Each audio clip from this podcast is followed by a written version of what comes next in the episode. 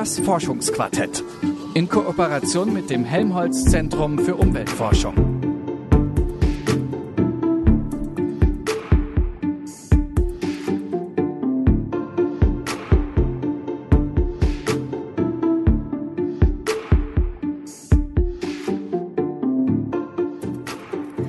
Vom 31. Oktober bis zum 12. November findet in Glasgow die 26. UN-Klimakonferenz statt.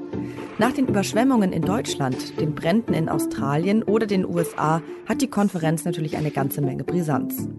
Trotzdem haben die letzten Jahre gezeigt, dass es den Staaten insbesondere beim Thema Emissionshandel sehr schwer fällt, auf einen Nenner zu kommen. Was kann man von der diesjährigen Konferenz erwarten? Welche Staaten gelten als besonders harte Nüsse und welche Rolle spielt Großbritanniens neuer Klimaneutralitätsplan? Darüber hat Detektor FM-Redakteur Jonas Junak in dieser Folge vom Forschungsquartett mit einem Mann gesprochen, der sich bestens auskennt. Der Umweltökonom Professor Dr. Raimund Schwarze. Er forscht nämlich nicht nur am Helmholtz-Zentrum für Umweltforschung in Leipzig im Bereich internationale Klimapolitik, sondern ist auch seit etlichen Jahren bei den UN-Klimakonferenzen vor Ort.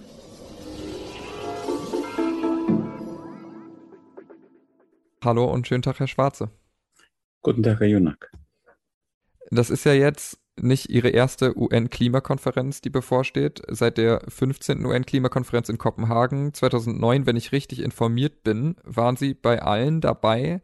Ähm, das heißt, Glasgow wäre dann Nummer 11. Mit welchem Gefühl, vielleicht um erstmal einen kleinen Rückblick zu wagen, blicken Sie denn auf die vergangenen Konferenzen, an denen Sie teilgenommen haben, zurück? Überwiegt da eher so ein Gefühl von Frust oder ähm, überwiegt da die Hoffnung? Gut, zunächst mal überwiegt die Hoffnung, denn wie gesagt, ich habe jetzt sehr viele Konferenzen erlebt. Ich muss äh, sagen, sogar noch vor Kopenhagen, diesem großen Scheitern, also in der Entwicklung oder Fortentwicklung des Kyoto-Protokolls schon da beginnt. Und wenn ich jetzt diesen ganz großen Bogen spanne, dann muss ich sagen, ja, das ist, äh, wir sind heute an einem Punkt, den jedenfalls nach dem Scheitern von Kopenhagen niemand erwartet hätte. Ähm, natürlich weiß ich ganz klar, dass wir bisher auf einen globalen Entwicklungspfad und auch Emissionspfad sind, der die höchsten Konzentrationen an CO2, die wir seit Millionen Jahren schon haben, jetzt überschreitet. Äh, aber sagen wir, die Aufbruchstimmung, die wir jetzt äh, erleben in allen Sektoren, also inklusive Banken und Versicherungen, wie ich heute erfahren habe, inklusive der Jugend, die sicher unsere Zukunft gestaltet und jetzt auch der verantwortlichen Politiker, die war überhaupt nicht vorhersehbar 2009, 2010. Insofern gemessen an dieser, dem Tempo der Entwicklung seither ist es eine Entwicklung, die außerordentlich positiv verlaufen ist. Und insofern bin ich auch äh, eher optimistisch, was die weitere Entwicklung angeht, also die Umsetzung in Maßnahmen durch die Nationalstaaten. Jetzt hatten im Vorfeld der diesjährigen Konferenz Wissenschaftlerinnen und Wissenschaftler von Scientist Rebellion ähm, den Bericht vom Weltklimarat geleakt, also sozusagen äh, vor offiziellem Termin der Herausgabe schon veröffentlicht. Da steht relativ Dramatisches drin, was jetzt gar nicht so positiv klingt, nämlich dass zum Beispiel das Zwei-Grad-Ziel äh, mehr oder weniger schwer erreichbar sein wird, wenn es so weitergeht. Grundsätzlich bleibt also wahrscheinlich die Feststellung, dass es radikale Maßnahmen braucht. Glauben Sie, dass die diesjährige Konferenz jetzt dieses Versprechen, diese Forderung einhalten wird? Na, diese Konferenz als solche kann es gar nicht. Also die kann, die besteht jetzt immer aus zwei Teilen, wie alle Konferenzen seit Anbeginn in Mitte der 90er Jahre gibt es einen reinen Unterhändleranteil von einer Woche, wo also über technische Details von internationalen Verträgen gearbeitet wird. Da ist dies Jahr eigentlich gar nichts so Spektakuläres angesagt. Also hätte jemand vor Jahren gesagt, die Konferenz in Glasgow, die wird aber so wichtig sein und da müssen Sie unbedingt hin. Da hätte ich gesagt, na ja, also nach Verhandlungsplan ist das hier eine eher untergeordnet bedeutende Konferenz. Viel wichtiger ist die im nächsten Jahr zum Beispiel, wo dann mal tatsächlich ein Bilanz gezogen werden soll. Aber Nichtsdestotrotz, sie hat eine große politische Aufmerksamkeit jetzt bekommen, dadurch, dass die britische Regierung ähm, sich da, wie soll ich sagen, darstellen will, zeigen will in, in den Anstrengungen, Ambitionen. Dadurch, dass die Amerikaner wieder im Spiel sind, dadurch, dass die Chinesen im Vorfeld dieser Konferenz viele Erklärungen positiver Art äh, abgegeben haben. Also sie bekommt ein hohes politisches Gewicht. Es ist eine hochpolitische Veranstaltung, so ähnlich wie, sagen wir mal, diese Treffen der großen Industrieführer G20, G7. Äh, also ohne dass da äh, rein vertragsrechtlich viel bewegt werden kann, was dann in tatsächliche Klimaschutzverpflichtungen gehen müsste. Im Moment sind wir noch im Modus, jedes Land muss sich freiwillig erklären, was es tun will. Es gibt auch keine Sanktionen, so sieht das Paris-Abkommen das vor. Aber es gibt so einen Mechanismus, um die Ambitionen langsam zu erhöhen, den man etwas lapsig in der Wissenschaftlersprache Naming and Shaming nennt, also die auf die hinweisen, die nichts tun, die belobigen, die was tun. Äh, und dieser Mechanismus ist natürlich ein sehr politischer Mechanismus. Die große Bilanz wird dieses Jahr nicht gezogen. Insofern erwarte ich von dieser Konferenz auch keine entscheidenden Impulse zur Zielerreichung. Die Ergebnisse des IPCC, die mittlerweile ja veröffentlicht sind, deuten natürlich darauf hin, dass äh, wir gerade nicht auf dem Kurs sind, deutlich unter zwei oder sogar unter 1,5 Grad zu sein. Jetzt ist es ja so, dass an der Konferenz ähm, natürlich auch Vertreter von Staaten teilnehmen, die absolut nicht auf Kurs sind. Verständlich sind die wenigsten Staaten wirklich auf Kurs, wenn es um die Erreichung dieser Klimaziele angeht. Aber wenn ich zum Beispiel an einen Bolsonaro in Brasilien denke oder auch an die Türkei, äh, wo weiterhin Kohlekraftwerke, Projekte geplant werden und durchgeführt werden, ähm, hat man da das Gefühl, auf dieser Konferenz nach auch vielleicht aus Ihrer Perspektive all den Jahren, dass man sich da irgendwo die Zähne so ein bisschen ausbeißt oder machen die anderen Staaten das wett? Ja, kurzfristig sind das jetzt ein paar harte Nüsse, die Sie genannt haben. Brasilien wird immer wieder genannt. Muss ich sagen, also äh, das eigentliche Thema der Konferenz in Glasgow lautet ja der, der Emissionshandel weltweit. Also das ist das dritte Mal, dass man sich mit dem Thema befassen muss. Und das scheint eine ganz schwer zu knackende Nuss zu sein. Das ist in Katowice, Polen.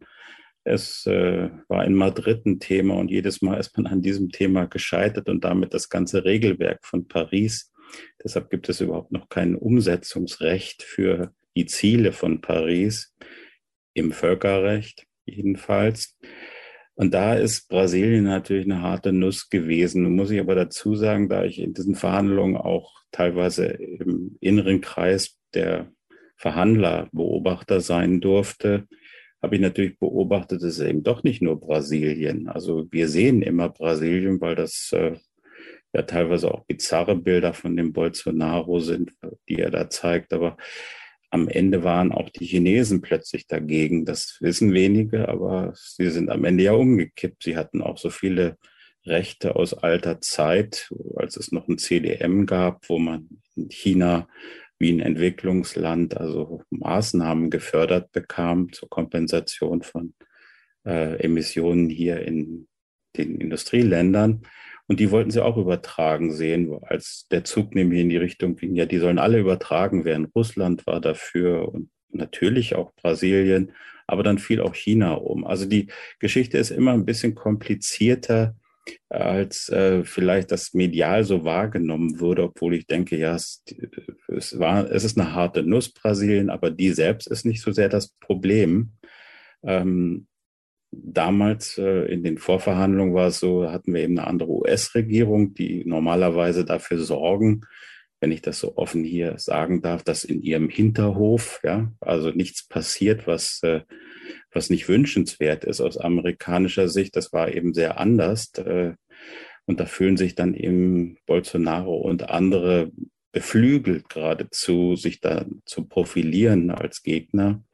Das sind jetzt etwas andere Bedingungen. Also ich glaube, dass es gar nicht so schwierig ist, einzelne Länder, selbst solche ganz, ganz harten Nüsse wie Saudi-Arabien, äh, zu sozusagen zu zäumen im internationalen Zug, wenn der Zug die richtige Richtung hat. Ich glaube, dass er sie hat gegenwärtig. Ich glaube auch, dass es jetzt wirklich wichtig ist, endlich in diesen Verhandlungen zu einem Ergebnis zu kommen, was den internationalen Emissionshandel angeht, um damit endlich auch ein Regelwerk zur Umsetzung der Ziele zu haben. Denn genug haben jetzt die Fridays for the Future gezeigt oder gefordert, dass das Ziel eingehalten wird und nicht nur erklärt wird. Sie haben eben Großbritannien schon mal angesprochen. Äh, nach den Beispielen, die wir jetzt durchgegangen sind, würde ich gerne ähm, auf Großbritannien nochmal zu sprechen kommen. Als Ausrichtungsort ähm, haben die ja gerade einen Plan zur, Krieg zur Klimaneutralität vorgelegt. Das lässt sich als Fingerzeig sicherlich deuten, aber ist Großbritannien jetzt sozusagen der Vorreiter, ähm, wenn es darum geht, in welche Richtung dieser Zug fährt, wie Sie es gerade genannt haben? Ja, das habe ich auch erst heute früh mir mal richtig angucken können, denn lange haben die Briten kein äh, Umsetzungsregelwerk geschaffen. Auch hier so das typische Phänomen großspurig erklärt. Wir sind also nicht in 2050 klimaneutral, in 2035 wird schon äh, die Kohle abgeschafft sein, der Verbrennermotor wird beseitigt sein. Also hehre Ziele, ähm, die, wo, wo noch nicht, gar nicht klar war, wie die umgesetzt werden sollen. Heute früh wurde ja bekannt gegeben, was den Plan der Umsetzung wenigstens dieses Langfristziels Net Zero 2050 angeht, durchaus mit äh, Zwischenmaßnahmen auch 2030 und 2035. Ähm, und da muss ich jetzt sagen, gut, also wie ist das Ergebnis?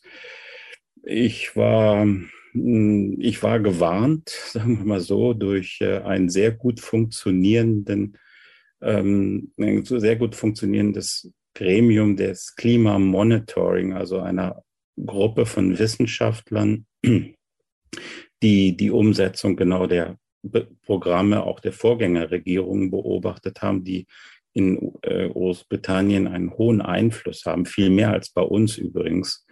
Also wir haben auch so ein Gremium, aber das hat also außer, dass es mal die Zahlen überprüfen darf und dann feststellen, dass die Zahlen nicht reichen, um das ein bisschen lapsig in so einer Mittagssendung mal zu sagen, ähm, ist es ähm, ist es ja doch ein sehr zahnloses Tier, während die also wirklich äh, sehr detailliert Maßnahmen überprüft haben und Maßnahmen eingeklagt haben, geradezu, also wenigstens äh, deutlich ausgesprochen haben, welche Defizite da sind bei den Einzelmaßnahmen. Dadurch war ich gewarnt, dass äh, jedenfalls die britische Regierung nicht wirklich konsequent immer ihre äh, Ziele auch in Maßnahmen umsetzt. Und wenn ich jetzt heute reingucke, das ist jetzt wirklich aus dem Moment, ich habe es mir zur Vorbereitung auf diese Sendung halt erstmal angucken können. Und wie gesagt, das liegt ja erst seit gestern vor.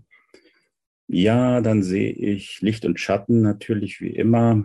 Also es gibt durchaus jetzt erstmal ein Programm, ähm, was im Bereich der, sagen wir mal, der, der, des Kernes der CO2-Minderung, nämlich also Verstromung, ähm, deutlich noch strenger ist, auch als in Deutschland. Aber wenn man dann guckt, ja, bei den entscheidenden Themen, wo wir jetzt ja auch seit Jahren hinterherhängen, das muss ich jetzt einfach mal sagen, weil ich in Sachsen-Anhalt das Klimamonitoring auch mitmachen darf, genau genommen dort sogar eine leitenden Funktion durchführe, da sehe ich dann immer, ja, es klappt ja alles ganz wunderbar. Auch in Sachsen-Anhalt können wir mithalten mit Großbritannien. Teilweise haben wir es überholt mit äh, ja schon äh, zeitweise 70 Prozent der, der Stromerzeugung aus Erneuerbaren. In Deutschland haben wir so etwa im Schnitt 50 Prozent.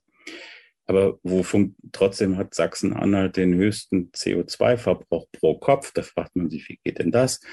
Äh, naja, also äh, es liegt eben nicht allein im Strombereich, dass äh, unser Schicksal, sondern im, im Bereich Verkehr und Gebäude, Industrie und genau in den Bereichen, wo äh, wo es in Sachsen-Anhalt nicht klappt, muss ich jetzt unterm Strich sagen, sieht es auch nicht so gut aus in Großbritannien, um es etwas wieder mal lapsig zu sagen. Also ich nehme ein Beispiel. Also Herr Johnson sagt gestern, also man könne jetzt wieder schamlos fliegen. Ja, schamlos fliegen heißt ab sofort in Großbritannien 10% Beimischung mit äh, klimaneutral erzeugten äh, Kerosin. Äh, 90 Prozent ist es noch immer der alte Treibstoff da sehen Sie, da klafft dann doch eine Lücke. Äh, und das kann man so durchdeklinieren. Ja, es gibt Förderprogramme für Wärmepumpen, besser vielleicht als hier. Hier ist man noch mit der alten Bundesregierung ja doch auch nur sehr beschränkt auf das Thema Wärmepumpen eingegangen. Äh, aber es sind nicht die großen Würfe und äh, in den Zentralbereichen Industrie, also zum Beispiel Stahlerzeugung oder ähm, Gebäudesanierung, Energieeinsparung ist zum Beispiel überhaupt gar nicht adressiert. Man, es kann ja doch nicht sein, dass wir nur ähm, äh, mit der Umstellung auf grünen Strom leben, sondern wir müssen natürlich auch Energie einsparen. Das sagt übrigens der IPCC, der geliebte IPCC-Bericht, äh, was den, das dritte Kapitel angeht, nämlich Maßnahmen in der Welt, da geht es eben auch darum, unsere Verbrauchsgewohnheiten zu ändern im Strom, in der Ernährung. Äh, und da steht gar kein Wort dazu drin. Sie finden wirklich nichts zu Land- und äh, Ernährungswirtschaft in dem neuen Net Zero Plan. So kann man nicht wirklich Net Zero werden. Äh, insofern, ja, ich sehe Licht, aber ich sehe auch noch immer eine Menge Schatten und fühle mich bestätigt mit dem, was der, die Klimakommission, die Klimawandelkommission in Großbritannien dazu sagt. Also es ist ein guter Beginn, äh, aber es, es ist noch, es ist noch ein langer Weg. Also der Plan haut sie nicht aus den Socken, wenn ich das so zusammenfassen kann. Ähm, trotzdem haben sie was gesagt, was ich ziemlich spannend fand, nämlich diese Gremienbefugnisse in Großbritannien. Ähm, wären denn diese Gremien, wie sie dort äh, existieren, sind die vielleicht ähm, was, was sich auch in anderen Staaten lohnen würde? Ja, das möchte ich wirklich 100 äh, Prozent unterstützen. Ich glaube, dass äh, unser Monitoring sowohl auf Bundesebene wie auf Landesebene, auf Landesebene überschaue ich es nur sozusagen im Detail, äh, unbedingt der, der Wissenschaft mehr Raum geben sollten. Alle sprechen davon und haben vielleicht auch durch die Pandemie gelernt, wie wichtig eben es ist, wissenschaftlich an die äh, politischen Aufgaben heranzugehen.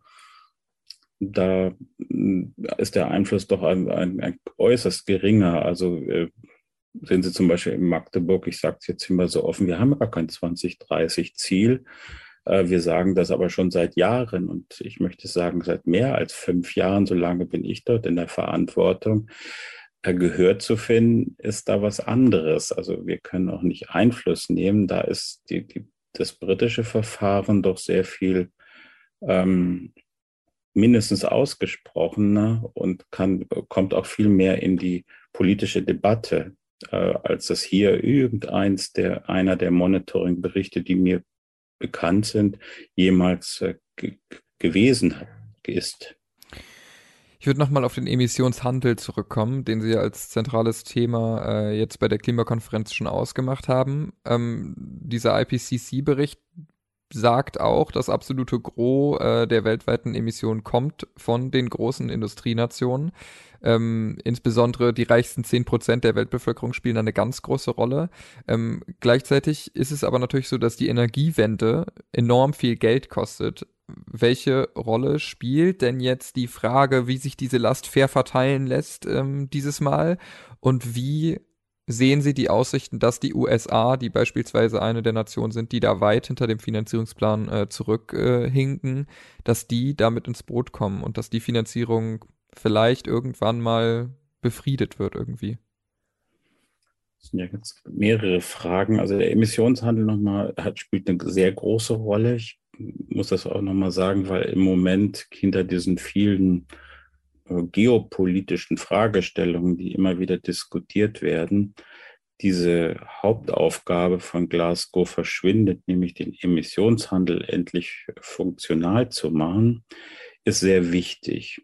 Äh, das hat zunächst nichts mit Fairness zu tun, sondern ich sagte ja schon, dieses System des Paris-Abkommens ist eins des Naming and Shaming, also ein ziemlich zahnloses völkerrechtlich gesehen. Das einzige Sanktionsinstrument, was es hat, ist genau die Beteiligung oder den Ausschluss vom Emissionshandel. Insofern ist, sagen wir mal, der, der letzte Lückenschluss im Regelwerk, der die einzige Sanktion, die das Paris-Abkommen hat, wirklich jetzt auch wichtig. Nun ähm, geht es dabei nicht so sehr um äh, Fairness. Klar, es geht darum, dass äh, Kosten gespart werden können. Äh, das ist der, das Hauptanliegen. Also es soll ja nur noch mal um klar zu machen, hier geht es um einen Emissionshandel, nicht Typ Wilder Westen, so wie es jetzt ist, sondern einen, der praktisch nur da einsetzt, wo Emissionen gar nicht mehr vermeidbar sind. Das, es gibt halt einige, wo es wirklich ganz schwerwiegend äh, möglich ist, äh, sich aus der ähm, aus, äh, aus, in eine Nullemission zu gehen, da müssen wir kompensieren. Deshalb ist es ja auch ein Netto-Null-Ziel, was wir anstreben weltweit unter dem Paris-Abkommen in Anerkennung dass er der Tatsache, dass einige Sektoren nicht anders können als kompensieren. Und genau für den Bereich, der, den wir ja wirklich brauchen, äh, soll eine Lösung gefunden werden das, äh, und die, so dass diese Funktionen noch erfüllt werden können des Wirtschaftens, auch in einer Welt, wo wir eben nicht mehr weiter in die Krise wachsen. Welche Rolle haben die USA äh, in der Frage? Ich glaube, das ist jetzt eine ganz schwierige Konstellation. Die USA haben eben anders zum Beispiel als die, als die Chinesen, die ja jetzt einen nationalen Emissionshandel haben, der sich übrigens äh, in gewisser Weise da verknüpfen ließe mit dem Zentralinstrument in Europa des Emissionshandels, haben die keinen Emissionshandel. Washington will weder eine Steuer noch eine nationale Emissionshandelslösung. Es ist ein reines Innovationsversprechen, möchte ich mal sagen, der Green Deal in den USA. Er hat keine Beschränkung, äh, wie ein Emissionshandel es äh, naturgemäß hat. Also jeder Emissionshandel hat auch immer eine Mengenbegrenzung. Also er rationiert den Ausstoß von Emissionen, macht, versucht ihn dann nur so billig wie möglich zu machen. Diesen Mengenrahmen wollen sich die USA nicht geben. Sie wollen sich aber auch keinen Preis geben. Insofern spielen sie da eine etwas ambivalente Rolle. Vielleicht ist es eine wichtige Frage, überhaupt diese Verhandlungen in Glasgow hinter dem großen Glamour des, der politischen äh, Prominenz äh, zu der Fra auch nochmal auf die Frage hin sozusagen zu prüfen, was, wie, wie kommen wir voran bei der Bepreisung von CO2, bei der Umsetzung so eines internationalen Emissionshandels. Also die, das Paris-Abkommen sieht es vor, es braucht dazu dieses Regelwerk. Das ist die erste Woche. Aber in der zweiten Woche sollten wir den Politikern doch mal auf den Zahn fühlen. Wollt ihr denn das wirklich? Und äh, für mich ist da der Lackmustest also entweder eine Steuer oder eine, ein Emissionshandel, also irgendeine Form der CO2-Bepreisung auch äh, national umzusetzen. Ich glaube, dass auch die Entwicklungsländer, da komme ich zum Thema Fairness, im Prinzip äh, nicht dagegen sind. Jeder sucht da seinen Vorteil, Beispiel Brasilien und Bolsonaro. Daran ist es ja bisher gescheitert. Aber das sind alles überwindbare Hürden.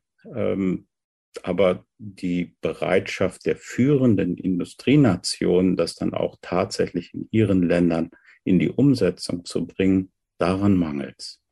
Vielleicht abschließend aber nochmal ähm, eine Frage zu Ihnen und ähm, Ihrer Rolle jetzt auf der Klimakonferenz. Was werden Sie machen, wenn Sie da sind? Welche Rolle nehmen Sie da ein?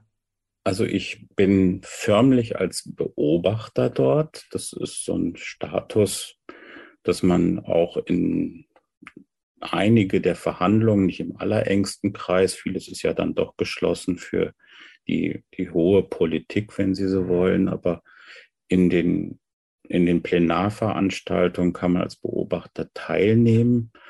Ich bin dort für eine Gruppe schon seit Jahrzehnten, wie Sie richtig gekennzeichnet haben, die nennt sich Research and Independent NGOs, Ringos. Wir sind also die Ringos, es gibt auch Bingos für die Business äh, Community oder ähnliche, die Vertreter entsenden kommen. Und das Erste, was ich immer mache, wenn ich äh, dahin fahre und überhaupt, so beginnt immer mein Tag, mein, mein frühmorgendliches, äh, mein frühmorgendlichen Kaffee nehme ich ein im, Klar, im Kreis der, der internationalen Ringos, kommen aus verschiedenen Ländern Vertreter und die sich, die sich austauschen, wie, wie wird Wissenschaft äh, berücksichtigt, äh, wo, wo müssen wir Signale geben, dass das wissenschaftlich nicht gedeckt ist, was dort politisch verhandelt wird.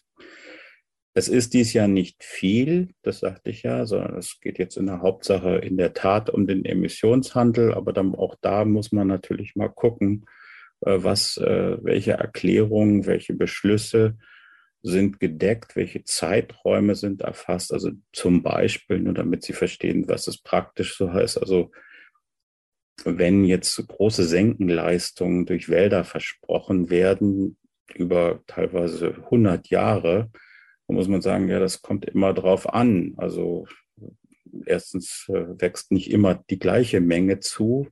So ein Baum, der, wenn er jung ist, dann hat er einen hohen Zuwachs. Wenn er alt ist, nahe dem Gleichgewichtszustand, den wir Klimax nennen, dann wächst da eigentlich gar nicht mehr viel zu. Ist das zum Beispiel ein reiner Fakten, Tatbestand sozusagen, ist der berücksichtigt worden, dass die Zuwachsraten unterschiedlich sind und über lange Zeiträume gegen Null tendieren, ist auch sichergestellt, dass es so ein Baum kann wie jede äh, Ansammlung von Bäumen Wald. Also äh, unterliegt er gerade im sich verändernden Klima der Gefahr, dass er abbrennt. Wir haben ja genug davon gesehen wurden diese Waldbrandrisiken damit eingerechnet bei dem Versprechen, solch eine Senkenleistung für Netto Null zu nutzen. Und dann müssen wir dann die Hand heben, wenn da Beschlüsse getroffen werden, die eben nicht durch Fakten gedeckt sind.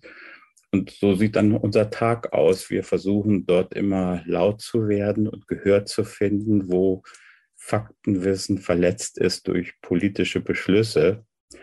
Ansonsten denke ich, dass äh, ich bin ja im Hintergrund Ökonom, nicht wirklich jetzt Waldwissenschaftler, aber dass eben die Verhandlungen als solche sind ja auch Gegenstand von wissenschaftlicher Befassung. Das ist, was ich jedenfalls in, mein, in meiner Lehre mache, dass ich junge Studierenden unterrichte, wie Verhandlungsprozesse eigentlich zu analysieren sind. Und da, dazu fahre ich dahin, die erstens besser zu verstehen um sie dann in die Lehre einzubringen, aber auch um sie zu übersetzen, also Leuten zu erklären, die jetzt erstmal nur sehen, da ist ein riesiger Zirkus und ich weiß nicht genau, was ist da eigentlich so, worum geht es hier eigentlich wirklich?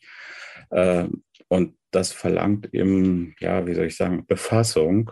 Ich gehe auch gerne hin, weil ich immer noch daran glaube, dass die physische Präsenz sehr wichtig ist. Also ähm, es gibt Einflüsse, die tatsächlich so situativ sind, dass man sie nur aus der Situation heraus verstehen kann. Also sagen wir, dass der Zusammenbruch in Kopenhagen, das ohne da gewesen zu sein, ein unvorstellbares Ereignis da, dass also sagen wir Obama und Frau Merkel auf den Gängen über Verhandlungstexte gesessen haben, dass äh, also ringsherum ein riesiger Pulk und sie diskutieren mit anderen dort die die, die Formulierung aus. Das muss man einfach gesehen haben, um zu sehen, warum das scheitern musste.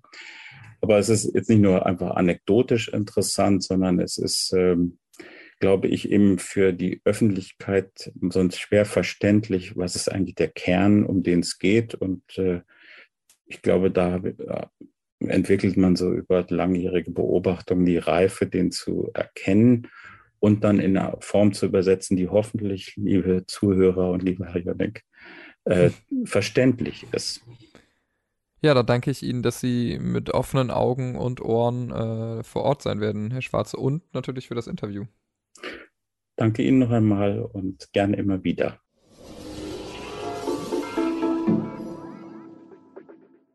Ab dem 31. Oktober treffen sich in Glasgow die Staaten zur UN-Klimakonferenz. Die wichtigsten Fragen vorab, die haben Detektor FM-Redakteur Jonas Junak und Professor Dr. Raimund Schwarze vom Helmholtz Zentrum für Umweltforschung besprochen. Falls ihr während der Konferenz auf dem Laufenden bleiben wollt, dann könnt ihr den begleitenden Podcast mit Dr. Raimund Schwarze direkt auf der Seite des Helmholtz-Zentrums finden. Und falls euch diese Folge vom Forschungsquartett gefallen hat, dann abonniert uns doch in eurer Lieblingspodcast-App wir hören uns hier nächste Woche wieder, wenn ihr mögt. Da spielen wir die letzte Folge von unserer Reihe Buchkulturen. Da geht es um die Internationalisierung von Wissenschaft und die Folgen. Von meiner Seite war es das für heute. Ich bin Amelie Berbot und sag ciao, ciao.